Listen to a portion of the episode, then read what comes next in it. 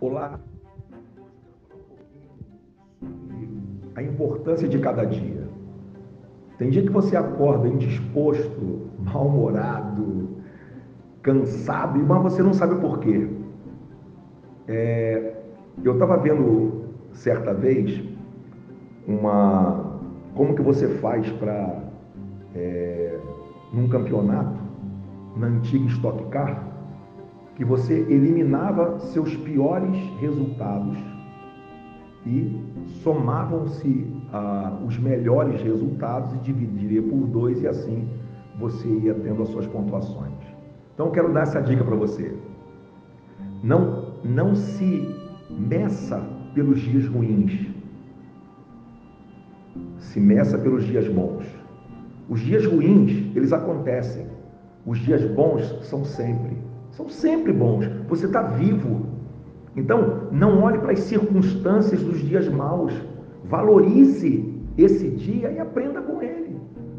Eu tenho tentado fazer esse exercício diário, porque depois que a coisa acontece é que você vai tendo noção do que passou. Então, nutra o seu espírito, assim como o seu corpo. Se sinta bem, feliz, mesmo quando tudo parece que não vai dar certo.